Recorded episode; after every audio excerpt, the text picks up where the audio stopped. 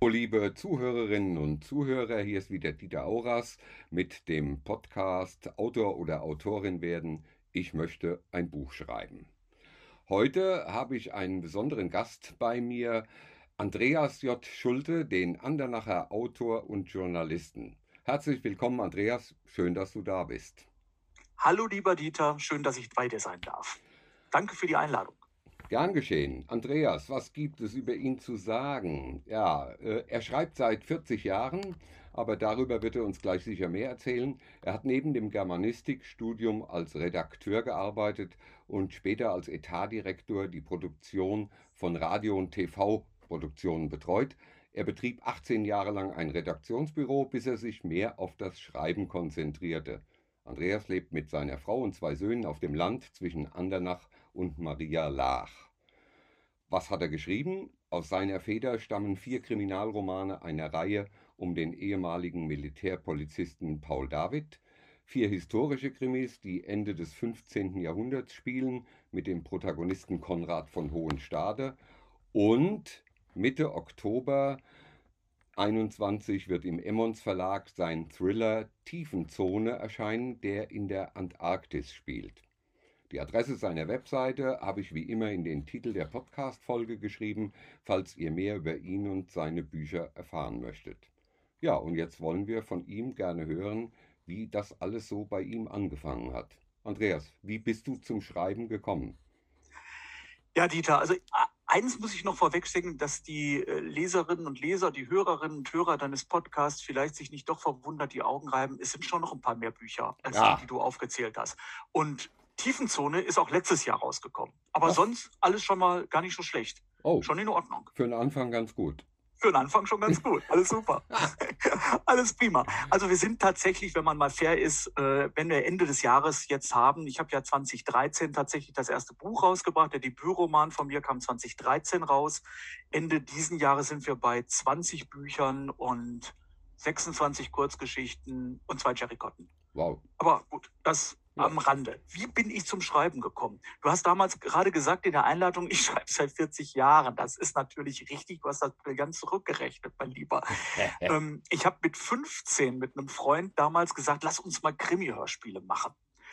Das war, der hatte plötzlich ein Tonbandgerät und anders als bei einem Kassettenrekorder konnte man im Tonbandgerät mehrere Spuren gleichzeitig mischen. Das fanden wir so klasse, dass wir also jetzt Geräusche Musik und Stimmen zusammenmischen konnten, dass wir gesagt haben, wir machen Hörspiele. Krimi-Hörspiele. Eigentlich James Bond-Hörspiele wollten wir machen. Das haben wir dann auch getan. Drei James Bond-Hörspiele haben wir produziert. Und dann hinterher noch zwei andere äh, Hörspiele. Und dann haben wir aber gedacht, Mensch, nur Hörspiele, das ist ja langweilig. Wir machen auch Dias dazu. Und dann haben wir mit mehreren Dia-Apparaten später dann im Jugendheim vor einer größeren Gruppe als Publikum mit Überblendtechnik dann die Dias sozusagen eingespielt. Und das Ganze, die ganzen Dinger dauerten ungefähr anderthalb Stunden. Also so 90, wow. 95 Minuten. Wir waren aber immer am Anfang nur zu zweit. Das heißt, wir mussten dann mehrere Stimmen nachmachen. Das heißt, ich war sowohl Moneypenny als auch Q beispielsweise, ja, und durfte dann verschiedene Stimmen nachmachen. Das war damals ah, rückblickend betrachtet ähm, zumindest war mir klar, ich möchte gerne irgendwas mit Radio und Fernsehen machen. Hm. Ja, also quatschen geht immer und das im Radio und dafür Geld kriegen wäre schon toll, dachte ich. Naja, hat ja dann auch geklappt. Ich habe ja dann tatsächlich 30 Jahre lang, so jetzt mittlerweile, ich habe den ersten Radiobeitrag 1900 Februar 88 gemacht, äh, ist der ausgestrahlt worden. Also ich mache jetzt schon seit über 30 Jahren Radio und 1995 ist der erste Fernsehfilm von mir damals äh, ausgestrahlt worden. Irgendwie zwölf Minuten, ein Beitrag über die Galileo-Raumfahrtmission. Also mhm. das hat alles gut geklappt, was wir uns da damals ausgedacht haben. Und trotzdem habe ich nie ein Buch geschrieben. Ich habe dann natürlich journalistisch geschrieben. Radiobeiträge, Drehbücher für Unternehmensfilme, für Videobeiträge. Ich habe viel für die Luft- und Raumfahrt gearbeitet. Und dann gab es mal eine kurze Phase, wo das Büro, bei dem ich als Etatdirektor gearbeitet habe, einen Verlag betreut hat. Und die hatten eine Zeitschrift herausgegeben. Und dann für diese Zeitschrift brauchte man Input. Heute würde man sagen, wir brauchten mehr Content hm. von dem Ganzen. Und dann wollten die über, es gab einen Verlag, der, ja, ich sag jetzt mal sowas wie Kurzgeschichten anbot. Du bezahltest 150 Mark damals und konntest dann so eine Kurzgeschichte abdrucken in deiner Zeitschrift. Und dann habe ich gesagt, okay, passt auf, also die ähm, Kummerkastenecke, die kann ich schreiben, kein Problem. Ich denke mir Fragen aus und gleichzeitig noch die Antworten. Hm. Dann ist das auch gut. Das Horoskop kriege ich hin. Hm. Und ihr zahlt mir einfach 100 Mark und ich schreibe euch auch die Liebesgeschichten. Und so kamen dann zum Beispiel solche Klassiker wie Der Engel von der Autobahn oder Das Glück kennt keine Ruhe, ja, die dann kurzfristig erschienen sind. Aber es war immer noch kein Buch. Und 2008 ähm, also relativ spät eigentlich, 2008. Ähm, ich habe vorher immer mal wieder angefangen und habe aber festgestellt, nee, heute würde ich sagen, mir war klar geworden, der Plot trägt nicht. Ich wusste das damals aber noch nicht so wirklich. Ich hatte nur so ein unbestimmtes Gefühl, dass das nicht mehr als 60 Seiten hergibt, sozusagen. Jetzt hätte ich ja sagen können, Mensch, warum habe ich keine Kurzgeschichten geschrieben? Auf die Idee bin ich gekommen. Ähm, ich wollte immer ein ganzes Buch schreiben. Einen richtigen direkt. Roman. Ein genau. Roman. Und der Plot trug nicht. Und dann waren wir bei einem Konzert ähm, in Andernach vom SWR im die Andernacher sagen Dom, ähm, offiziell die Liebfrauenkirche, also die katholische Kirche in Andernach. Und in der Pause sind wir rausgegangen aus der Kirche ähm, und da war ein Bauzaun und an diesem Bauzaun ähm, stand ein großes Plakat, dass man da jetzt einen mittelalterlichen Friedhof gefunden hat bei den Bauarbeiten zum neuen Pfarrhaus. Und dass man als einzige Besonderheit einen Steinsarg mit zwei Leichen gefunden hatte. Und dann habe ich mir die ganze Zeit gedacht, Mensch, das wäre cool, daraus könnte man mal was machen.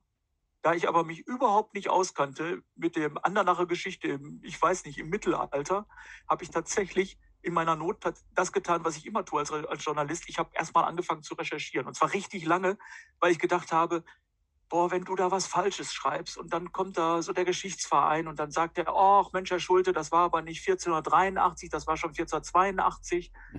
Das ist ja alles doof. Also habe ich anderthalb Jahre tatsächlich recherchiert, habe ähm, den damaligen Museumsleiter äh, gelöchert mit Fragen und habe dann angefangen zu schreiben. Und das war Die Toten des Meisters, das war der Debütroman, der erste historische Kriminalroman, den ich geschrieben habe. Und bei dem Buch hatte ich das Gefühl, Mensch, guck mal, das klappt. Das trägt, der, der Plot trägt. Die Figuren tragen, da kannst du auch mehr als 120 Seiten schreiben. Bei 120 Seiten habe ich den ganzen Rums genommen und zum Emons Verlag geschickt. Mhm. Und die Stefanie Rahnfeld, die ich ja heute gut kenne, hat mir damals dann zurückgeantwortet, sie hätte jetzt gern den Rest gelesen, das ganze Buch. Das hatte ich aber noch nicht fertig. Also habe ich gedacht, gut, jetzt gibst du mal Gas, wenn Emons das lesen will habe das auch fertig geschrieben, alles dann nochmal ein gutes halbes Jahr und habe nie wieder was davon gehört. Also im Nachhinein sagt mir dann die äh, Stefanie Rahnfeld, als ich sie mal darauf angesprochen habe, dass sie sozusagen die Initialzündung war, dass ich überhaupt den Hintern hochgekriegt habe, um dieses Buch fertig zu schreiben, mhm. sagt sie, na sehen Sie, hat doch was Gutes bewirkt. Insofern, ja, hat sie natürlich recht. Aber damals hätte ich mir schon, schon gewünscht, dass natürlich so ein Verlag wie Emons gesagt hätte, Mensch, Herr Schulte, super, auf Sie habe ich gewartet, den ja. hätte ich jetzt gerne. Ne? Wenn nicht. Das Aber hat leider nicht alle. geklappt. Ja. Ja, so bin ich zum Schreiben gekommen. Lange Geschichte. Ja, ja no, nein, aber du hast schon wahnsinnig viel eigentlich von dem beigetragen, was die Leute interessiert, die mit dem Schreiben anfangen wollen. Äh, du hast erstens mal den riesigen Aufwand erwähnt, den du hattest, ja. anderthalb Jahre Recherche. Du hast äh, gezeigt, wie man dann darauf wartet, dass es weitergeht und wie schwierig es ist, ein, einen Plot durchzustrukturieren. Und obwohl du Germanistik studiert hast, war es dir jetzt nicht durchs Studium gegeben, einen Roman zu schreiben. Da hängt ja noch Überhaupt sehr nicht. viel mehr dran. Überhaupt nicht. Und ich bin tatsächlich damals so vorgegangen, also im Nachhinein würde man heute sich das anschauen und sagen, Himmel, dass das überhaupt ein Buch ergeben hat. Ich habe tatsächlich einzelne Kapitel geschrieben und zwar so am Anfang, dass ich die mischen konnte. Also dass ich sage, ich habe jetzt aus der Ich-Perspektive, das war mein Erzähler, und dann habe ich mir immer gedacht, immer wenn der Mörder auftaucht, dann würde sozusagen eine andere Zielperspektive eingenommen. Aber nur dann, wenn der Mörder auch anwesend ist.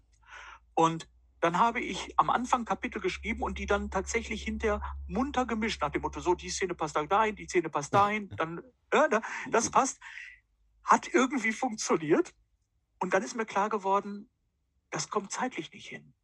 Also das, was viele Autorinnen und Autoren ja, warum die einen Zeitstrahl machen, liegt ja, ja daran, dass sie innerhalb ihrer Geschichte dann ähm, merken, hoppla, ich widerspreche mich selber mit meinen Zeitangaben. Und wir hatten in dieser Geschichte, oder ich hatte in dieser Geschichte nur eine einzige fixe Zeitangabe, nämlich den Michelsmarkt. Den gibt es auch heute noch in Andernach. Einer der größten Jahrmärkte hier in der Gegend, sage ich mal, immer Ende September, immer um St. Michael herum. Das war natürlich auch im Mittelalter so.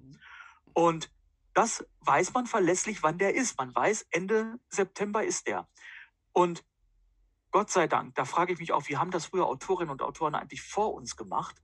Ich habe mich abends hingesetzt und habe mir im Internet den Kalender des Jahres 1476 rausgesucht, habe mir den ausgedruckt ohne Flachs und habe dann angefangen, die Geschichte nach dem Kalender zu strukturieren, damit nämlich meine Protagonisten plötzlich sagen konnten, du, in den nächsten drei Tagen müssen wir das tun. Weil du hast ja oft einfach diese Formulierung, ja. es dauerte ein paar Tage, bis ich wieder ne, Zeit ja. fand, über das Problem nachzudenken. Die paar Tage, die musst du ja irgendwann mal definieren, sonst kommst du ja, in Teufelsküche. Ja. ja. Also, dass daraus ein Buch geworden ist, bewundere ich heute noch, aber es hat, ist ein schönes Buch geworden. Ich mag es sehr und die anderen drei Folgebände plus noch insgesamt fünf Kurzgeschichten sind mittlerweile, also immer so um die 48, 50 Seiten, also durchaus schon längere Kurzgeschichten, mhm. sind ja auch mit diesem Protagonisten entstanden. Daraus ist dann noch zwei Kinderkrimis sind daraus geworden. Ähm, wir haben die Protagonisten immer mal wieder benutzt für andere Geschichten sozusagen. Also den Leuten ist das ans Herz gewachsen, dieses, mhm. äh, diese, dieses Umfeld, sage ich jetzt mal, ja. rund um Konrad von Hohenstade. Aber der Anfang, das war schon haarig. Ja, mhm. es ist tatsächlich so mit dem Zeitstrahl, du hast es erwähnt, äh, das ist diese zeitliche Abfolge aufzubauen, ist eine der größten Schwierigkeiten.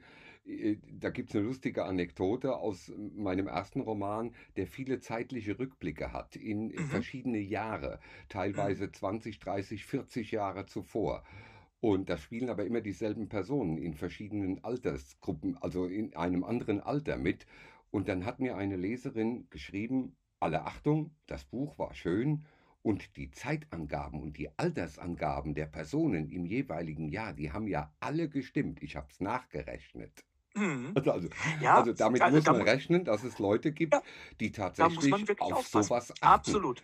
Gebe ich dir vollkommen recht. Wir haben, wir gehen sogar mittlerweile so weit, dass wir uns tatsächlich reale Jahre, auch wenn die Handlung nicht in dem Jahr spielt, also ein klassisches Beispiel, wenn wir jetzt einen aktuellen Roman schreiben, der in der Gegenwart spielt, taucht Corona nicht auf. Trotzdem würde ich jetzt das Jahr 2020 nehmen, beispielsweise, um dann den Kalender von 2020 zu wählen. Weil dann hast du auch die Möglichkeit, eine Geschichte, die zum Beispiel am 1. April zeitlich spielt, ein Kapitel, dass dann zum Beispiel die eine Figur zur anderen sagt, das ist jetzt aber kein Aprilscherz. Das macht ja nur Sinn, wenn es tatsächlich am 1. April wäre beispielsweise. Ja. Oder zwei Leute kommen zusammen und dann gibt es eben den Tanz in den Mai. Aber dafür musst du natürlich dann wissen, an welchem Tag du das dann ähm, spielen lässt, diese ganze Handlung. Und du hast die Recherche am Anfang angesprochen. Ich halte das auch bei den historischen Romanen für, ich sag mal, das zeitintensivste. Das zeitintensivste ist, dass du dich in eine Epoche einfinden musst. Du musst wissen, wie die Leute gedacht haben, was die geglaubt haben, was sie anziehen, was sie essen, wie die Straßen aussehen, die Häuser das alles musst du ja irgendwo stimmig zusammentragen, sonst wird das nichts. Ja. Sonst macht das überhaupt keinen Spaß. Es ist schon schwierig in einem meiner historischen Romane, der spielt ja vor 100 Jahren, da haben die Leute, Leute nicht gesagt, oh wie geil und oh fuck. Das kam halt damals in der Sprache nicht vor. Und man muss sich ja, wirklich klar. einarbeiten, wie haben die Leute damals gesprochen. Ja, äh, bis hin zu solchen Punkten, was haben die gegessen, weil ja. manche Sachen sind, gab es einfach noch nicht. Ne? Ja. Wie, ich habe ja mal einen historischen Roman gelesen im Mittelalter, da haben die dann Kartoffeln auf den Tisch gebracht. Das ist ein Problem. Ja, ja? Ich wollte das nur mal kurz erwähnt haben, weil das einfach 200 Jahre später erst mit den Spaniern kam. Also da muss man wirklich Acht geben. Hm. Du hast erzählt, wie du jetzt auf deinen Debütroman, wie du auf die Idee mhm. gekommen bist mit diesem sehr starken Plot. Äh, ist ja auch eine interessante Geschichte, sowas reizt einen dann. Ähm, du bist aber dann auch mit zum normalen ähm, Jetztzeit-Krimi gekommen. Mhm. Wie ist das mit dem Genre? Wusstest du von Anfang an, dass du in diesem Genre schreiben willst oder warum hast du das gewählt, ausgerechnet? Mhm. Tatsächlich wollte ich Krimis schreiben, weil ich persönlich Krimis lieber lese als vieles andere, sage ich mal. Das ist der erste Punkt. Und dass ich einen historischen Krimi oder vier historische Krimis geschrieben habe am Anfang, äh, das lag wirklich nur daran, dass ich das Gefühl hatte, bei dieser, bei dieser Zeitgeschichte, die ich da gefunden habe, bei diesem, bei diesem Plot, den ich da gefunden habe für den ersten Krimi, da passt alles zusammen. Und dann war das klar, den schreibe ich jetzt erstmal. Und dann verkaufte der sich so gut, dieser erste Krimi. Ich meine, der Verlag war ja relativ klein. Der am Janus Verlag, der diesen aus Aachen, der diesen historischen Roman veröffentlicht hat, war nicht bundesweit in den Buchhandlungen aktiv, sondern eher so im Bereich Aachen und hier im Rheinland äh, und in der Eifel ein bisschen. Aber wir haben halt von diesem ersten Krimi fast 9000 Stück verkauft. Oh. Und das ist natürlich etwas und äh, waren dann auch ein paar Wochen eben halt als, als bestverkaufter äh, historischer Krimi äh, in dem Amazon-Ranking und SWR hatte das als Lesetipp gebracht. Das hat natürlich auch mit dazu beigetragen, als Winterbuchtipp, äh, dieses, das Buch, dass das dann sich verkauft hat. Aber das ist ja für einen, für einen ich sage jetzt mal, einen Regional-Krimi-Verlag schon eine Hausnummer. Ja, ich vergleiche ja. das ja mit den Auflagezahlen, die ich jetzt auch bei Emons habe. Das ist durchaus äh, sehr respektabel. Sehr. Und dann war klar, wir schreiben sofort einen zweiten, nachdem nämlich die ersten 1500 nach irgendwie vier Wochen weg waren, ja. dass wir dann eben einen zweiten schreiben oder ich einen zweiten schreibe und dann eben den dritten und den vierten. Aber es war klar, ich wollte nicht die ganze Zeit historisch schreiben. Das hätte jetzt auch keinen Spaß gemacht, mhm. sich jetzt darauf zu konzentrieren und zu sagen, ich bleibe jetzt im 15. Jahrhundert und da möchte ich jetzt gerne weiterschreiben. Deswegen war es mir klar, dass ich ähm, gerne moderne Krimis schreiben wollte.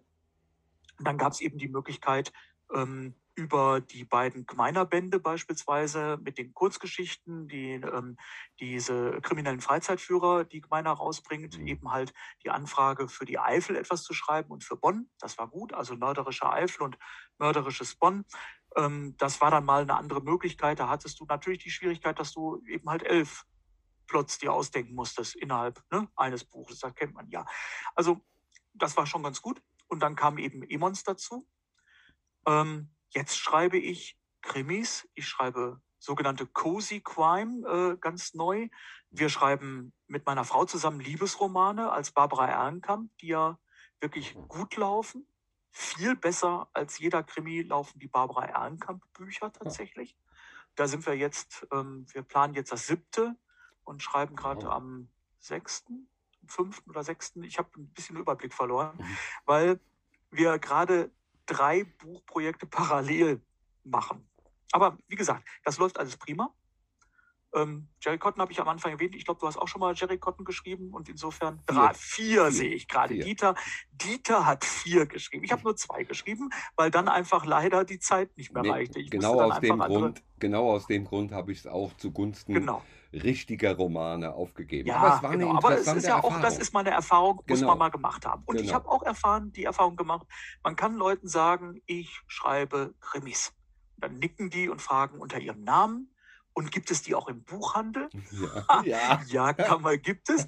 Aber sobald du sagst, ich habe übrigens auch mal Jerry Cotton geschrieben, ab einer bestimmten Altersgruppe taucht da Ehrfurcht in den Augen ja, auf. Erstaunlich. Das ist schon witzig, ist weil die Leute kennen den Alter. Ja. In einer bestimmten Altersgruppe ist das noch ein Name, ne, da kennen die das und dann finden die das gut.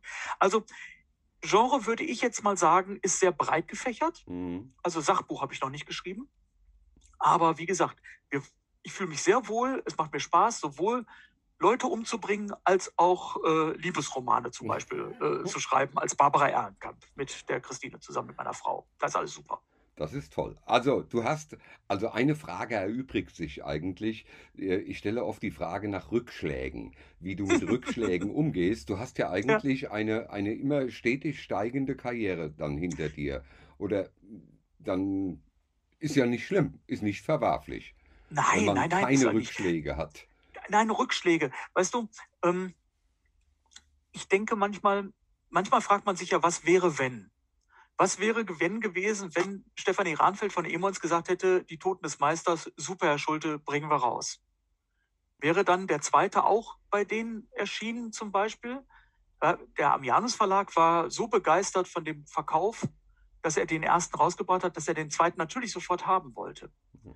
Ich habe bei Amianus beispielsweise auch natürlich eine unglaubliche Wertschätzung ähm, erfahren, weil da warst du dann plötzlich der Autor in der Gruppe von fünf Autoren, weil Mhm. ne, ich meine, Ja, ja. andere waren halt nicht beim SWR als Buchtipp. Ne? Man muss das mal so deutlich sagen. ja. Ja, ähm, ich habe eine Zeit lang, haben wir mit dem Verlag Mittelaltermärkte besucht und da einen Verkaufsstand gehabt. Da habe ich die gruseligsten Dinge erlebt. Aber das sind doch Erfahrungen, die möchte ich doch heute nicht missen, sag ich mal. Ja, also dieses Was wäre wenn, finde ich immer schwierig. Ich glaube, es gibt immer, man alles, aus allem kannst du was Positives rausziehen und dann rausnehmen. Und ich bin ganz froh darüber, dass sich das so stetig entwickelt hat. Mhm. Weil die Fähigkeit, dann Bücher zu schreiben und da eine gewisse Routine hineinzubekommen und die Fähigkeit, auch ein Thema in einen Plot, in ein lesenswertes Buch zu verwandeln, steigert sich ja mit der Routine, die man bekommt. Ja. Es ist ja viel Routine auch im Bücherschreiben, also Handwerk, sage ich jetzt mal. Klassisches, Handwerk. Ja. klassisches Handwerk. So, und das ist doch ganz gut. Das Schlimmste, was ich mir vorstellen könnte, wäre, dass du plötzlich einen Bestseller schreibst mit deinem ersten Buch und dann nicht weißt, was hast du da eigentlich gemacht? Ja, du bist Ja. doch dann versucht tatsächlich, anstatt völlig relaxed das zweite anzugehen oder zu sagen, ich probiere mal ein anderes Genre aus, bist du doch versucht, das erste zu kopieren oder dich zu fragen, die ganze Zeit die Haare zu raufen, was habe ich da gemacht, dass die Leute so angesprochen hat, dass die das jetzt haben wollen. Ja. Ja, insofern bin ich da tief dankbar. Ja. Also wir freuen uns über jeden, über jeden Buchverkauf. Wir freuen uns, wenn wir, ähm, wenn jetzt ähm, mit dem ersten Barbara Ehrenkamp damals, ähm, da gibt es diese Tolino Bestsellerliste oder die bestverkauften E-Books pro Woche, Mhm. dass wir da ähm, mit einem No-Name quasi, Barbara Ehrenkamp kannte ja keiner, dass wir dann äh, vier Wochen lang sozusagen unter den ersten fünf Plätzen waren, hinter Sebastian Fitzek und Charlotte Link war dann Wahnsinn. plötzlich Barbara Erlenkamp mehrere Wochen und keiner weiß warum. Ähm, das ist doch toll. Ja. Das ist doch super. Ja. Aber ähm, und wir würden uns natürlich freuen, wie viele andere Kolleginnen und Kollegen, da machen wir uns doch nichts vor, wenn du plötzlich sagen, dein Verlag dich an und sagst, wir sind jetzt in der Spiegel-Bestsellerliste. Wäre doch klasse. Aber dieses Gefühl zu fragen, boah, wie bin ich da reingekommen? Was habe ich denn bei dem Buch anders gemacht als bei allem, was ich vorher habe? Komm, geh mir weg. Da bin ich froh, dass sich das lieber kontinuierlich entwickelt. Ja. Die Leute kontinuierlich sagen, boah, super, die Bücher gefallen mir alle durch die Bank weg gut. Mhm. Ja, und du kannst damit schreiben und vom Schreiben leben. Ist doch super. Ich glaube auch die Angst wäre groß, nach einem Bestseller auf einmal, äh, wenn das nächste Buch dann abstürzt, äh, obwohl es Ja. sich gut verkauft, aber eben Ja. nicht wie der Bestseller. Die Angst davor ist sicherlich etwas, was lähmen kann. Das, das, da gebe ich dir recht, das lähmt mit Sicherheit den kreativen Prozess, Ja. weil natürlich jeder sich fragt, so soll es dann wieder sein, Mhm. beispielsweise. Und ähm, es ist ja ähnlich wie mit, man, man spricht ja nicht, äh, viele Leute in, der, in unserer Branche, sag ich mal, reden ja nicht gerne über Honorare, aber ähm, es gibt ja tatsächlich dann, ich habe damals mal eine Dame erlebt ähm, auf einem Mittelaltermarkt, die mir erzählte, dass sie für ihren Debütroman ja, umgerechnet mal das sechseinhalbfache von dem bekommen hat als Vor Vorschuss, Vorschuss. was ich bei, bei dem kleinen Verlag in Aachen bekommen habe. Jo, dann Ja. ist es aber auch so, den musst du dann aber auch erstmal reinholen. Ja, Ja, also genau. den musst du mit den Verkäufen reinholen. Ich Genau. wage mal zu behaupten, dass die Verlage heute ja noch mehr wirtschaftlich denken als vielleicht noch vor 10, 15, 20 Jahren. Das Mhm. heißt, wenn du hinter der Autor, die Autorin bist, die den Vorschuss nicht reingeholt hat, dann machst du das einmal und dann bist du tot in dem Verlag. Richtig. Ja? Und da ist es mir doch lieber, dass ich einen Verlag habe, wo die Zusammenarbeit vernünftig läuft, wo alle Beteiligten gut dran verdienen können. Der Verlag geht in Vorleistung, der Autor geht in Vorleistung, indem er eben nicht eine große Vorschusssumme fordert zunächst. Und am Ende sagen alle, boah, super Erfolg, alle haben wir dran verdient und wann bleibt wann kommt der nächste von euch? Finde ich viel besser. Ja, auf jeden Fall. Also in dem Verlag, in dem ich jetzt veröffentliche, bekomme ich gar keinen Vorschuss. Und ich bin auch Mhm. nicht böse drum. Der Verlag zahlt keine Vorschüsse, das weiß ich. Und äh, die machen aber schöne Bücher und ich bin zufrieden und sage, was soll es? Ähm, das muss halt dann eben durch den Buchverkauf kommen. Aber Das muss durch den Buchverkauf gekommen. Du hast mich gefragt, was ich bedauere. Ich bedauere, Ja. dass ich nicht ähm, am Anfang gleich unsere Agentin kennengelernt habe, Mhm. weil das ähm, hätte bestimmt vieles erleichtert, sag ich mal. Also das Ja. ist ganz gut. Das ist schade eigentlich. Aber gut, so auch da kann man nur sagen, so ist es. Ich habe da halt meine. Erfahrung mit einer anderen äh, Literaturagentur zunächst gemacht und dann muss man eben sagen, gut, dass es jetzt so gekommen ist, wie es jetzt gekommen ist. Ja, auch Erfahrungen mit Lektoren oder Lektorinnen, mit denen man nicht klarkommt, die muss man mal gemacht haben, um zu merken, wie ist das? Ich Absolut. kann nicht mit jedem Lektor und jeder Lektorin gut Freund sein. Das klappt nicht immer. Ich habe sehr gute Zusammenarbeiten, aber ich habe auch welche gehabt, wo ich gesagt habe, nee, das geht nicht mehr. Ja, Ja. gebe ich dir recht. Und wir sind jetzt soweit so, ich bin jetzt soweit so weit gegangen, dass wir eine Lektorin, die ähm, unsere Liebesromane lektoriert hat, mit der wir super zusammenarbeiten können, dass ich den Verlag gebeten habe, dass wenn ich die Cozy Crime-Reihe schreibe, dass sie diese Lektorin mit an Bord holen. Und das hat dann auch geklappt. Also Wunderbar. auch das geht. Ja. Eine letzte Frage habe ich noch, weil das ist, glaube ich, das, was viele Anfängerinnen, Anfänger äh, am meisten interessiert und wovor sie die größte Angst haben. Wie gehst du mit Kritik um? habe ich mittlerweile mich verändert. Am Anfang habe ich mh, Kritik mir wirklich zu Herzen genommen. Hm. Also Ja, ja, du lachst, aber ja, ja, weißt ne, du, äh, wenn du, wenn du irgendwie, wenn du irgendwie bei Amazon äh, vier Rezensionen hast und einer schreibt, das wäre ja wohl das allerletzte, Ja. äh, dann nimmst du das ja persönlich, weil du dich Ja. in dem Moment vielleicht fragst, Mensch, vielleicht hat er ja recht. Hm. Vielleicht ist das ja wirklich einfach schlecht, was Hm. ich da geschrieben habe. Mittlerweile gehe ich davon aus, äh, also ich will nicht sagen, ich lese die nicht mehr, das wäre jetzt ganz falsch. Ich finde die auch toll. Ich freue mich über jede tolle Rezension. Ähm, aber auch da muss ich sagen, ich habe jetzt mal gestern nachgeschaut. Wir haben bei einem Hörbuch, was wir, ähm, was äh, Lübbe herausgebracht hat, vom Café in der Mühle, sind wir jetzt bei 1946 Rezensionen. Wow. Und ganz ehrlich, dann ist mir egal, ob da einer schreibt, dass ich lese nie wieder was von diesem Ehepaar. Dann denke ich, ja, dann lass doch einfach. Ja. Dann ist auch in Ordnung. Ja, ist gut. Ein, ein Autorenkollege von uns hat mal gesagt, ähm, dass er sich den Stress bei Büchern deshalb nicht mehr macht, weil er weiß, dass er, wenn er dieses Buch abgeschlossen hat, das nächste schon wieder anfängt und wenn dieses Buch vielleicht nicht das tollste Buch seiner Karriere geworden ist, dann vielleicht das nächste. Also sprich, eine gewisse Gelassenheit, Ja. eine gewisse, eine gewisse Gelassenheit, den Leuten auch ihre eigene Meinung zu lassen. Also was ich, wo ich mit, schwer mit umgehen kann, sind diese Trolle, die es im Internet ja immer wieder gibt, wo man denkt, boah, da möchtest du jetzt aber am liebsten drauf antworten. Da versuche ich mich also ja ganz, ganz äh, stark zurückzuhalten und zu sagen, nee, komm, lass gut sein. Der meint dich gar nicht persönlich. Vielleicht hat er einfach nur einen schlechten Tag und war nicht gut drauf. Ähm, also mit Trollen kann ich immer noch nicht gut umgehen. Aber die sind mir bisher auch noch nicht so häufig begegnet. Gott sei Dank. Klopf auf Holz. Ähm, und ansonsten muss ich sagen, es gibt natürlich berechtigte Kritik. Aber ich habe auch schon mal eine Rezension gehabt bei einem meiner Paul David Romane, der stand dabei. Das ist genau das gleiche wie bei diesem Jack Berndorf, immer der gleiche Quark. Und ich habe gedacht, ja, Schulte, jetzt der Adelsschlag. Du bist in einem Satz mit Jack Berndorf erwähnt worden. Ja, mehr kann doch gar nicht mehr. Wo, tot, wo ist dein Stachel? Was soll da jetzt noch passieren? Ja, also, also insofern, komm, ist gut. Ja? Ja. Oder wir haben ein Plakat in Andernach gehabt, da habe ich beim, bei dem Kultur, äh, bei der Kulturnacht gelesen und dann stand da, äh, stand da Eiffeldeal äh, auf dem Plakat, Andreas Schulte, neuer Krimi und ein Ehepaar ging dann dran vorbei.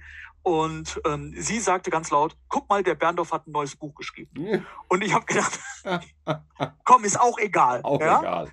Ist gut, finde ich super, finde ich alles ganz klasse. Nein, ich freue mich über jede positive Rezension. Ich freue mich, wenn wir eine Leserunde machen, bei Lovely Books beispielsweise, oder wenn der Verlag bei Lesejury äh, Sachen hat, wo die Leuten das gefällt, weil das das Gefühl ist, dass du etwas richtig gemacht hast. Du hast dir nämlich an deinem Schreibtisch im stillen Kämmerlein eine Geschichte ausgedacht, die anderen Leuten etwas bedeutet. Das finde ich großartig. Und zum Glück überwiegen diese großartigen Rückmeldungen diejenigen, die sagen, ach, pff, war so durchschnittlich, interessiert mich nicht, muss ich nicht lesen.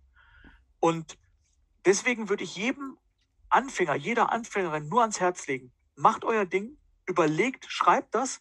Wenn es Kritik gibt an zum Beispiel vom Verlag, vom Lektor in Richtung Plot, Sprachstil, Aufbau, da muss man das sich annehmen, da muss man das auch für sich bewerten und eben gucken, dass man das richtig auf die Reihe kriegt. Das ist keine Frage, weil das Handwerk muss schon stimmen. Aber man kann es nicht allen recht machen. Und du wirst immer Leserinnen und Leser finden, die sagen, da habe ich mir was anderes drunter vorgestellt.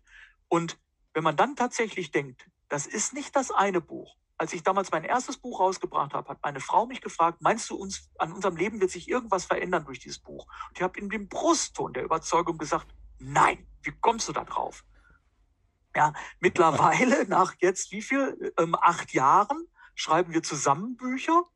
Ja, und äh, haben eben halt entsprechend die, die Zahl an, an Publikationen da draußen zwar auch sagen können, ja, das war vielleicht nicht das tollste Buch in der Reihe, aber das nächste ist wieder ganz toll. Also einfach weitermachen. Buch abhaken, nächsten Plot sich ausdenken, tolle Geschichte ausdenken, schreiben. Fertig ist die Laube. Andreas, das war eines der besten Schlussworte, die ich je gehört habe. Das passt wunderbar. Du schmeichelst, ja, Dieter, du schmeichelst. Ich habe ja nur gesagt, eines der besten. Ja, nicht da das Beste. Nee, nee, das stimmt, das, das, das ist auch wieder wahr. Ich bin da sehr genau. Aber nein, also es war auf jeden Fall sicherlich für viele Anfängerinnen und Anfänger war es hilfreich und sie können sich einiges daraus ziehen für ihr Schreiben äh, und Geduld und dranbleiben sind die zwei Worte, die man eigentlich jedem nur ans ja, Herz legen kann. Man, wenn, wenn mir damals beim ersten Buch jemand gesagt hätte, Schulte, du musst 280 Seiten schreiben, das sind übrigens drei Monate und jeden Tag drei Seiten, das wäre doch schön gewesen. Hat mir aber mhm. keiner. Ja. Ich habe immer gedacht, das dauert Jahre, bis das Buch ja. fertig ist. Alles klar. Andreas, vielen, vielen Dank, dass Dieter, du danke, dass bereit erklärt hast. Es war wirklich sehr, sehr spannend, sehr interessant, sehr ergiebig und auch sehr lustig. Hat mir gut gefallen. Ich freue mich. Dank. Ähm, ich wünsche dir alles Gute und auch allen Zuhörerinnen und Zuhörern. Bleibt gesund, viel Glück. Wir kommen durch diese Zeit auch durch. Irgendwann wird alles besser und dann hören und sehen wir uns irgendwo irgendwann wieder. Vielen, vielen Dank für deine Danke, Teilnahme. Dieter. Tschüss. Tschüss.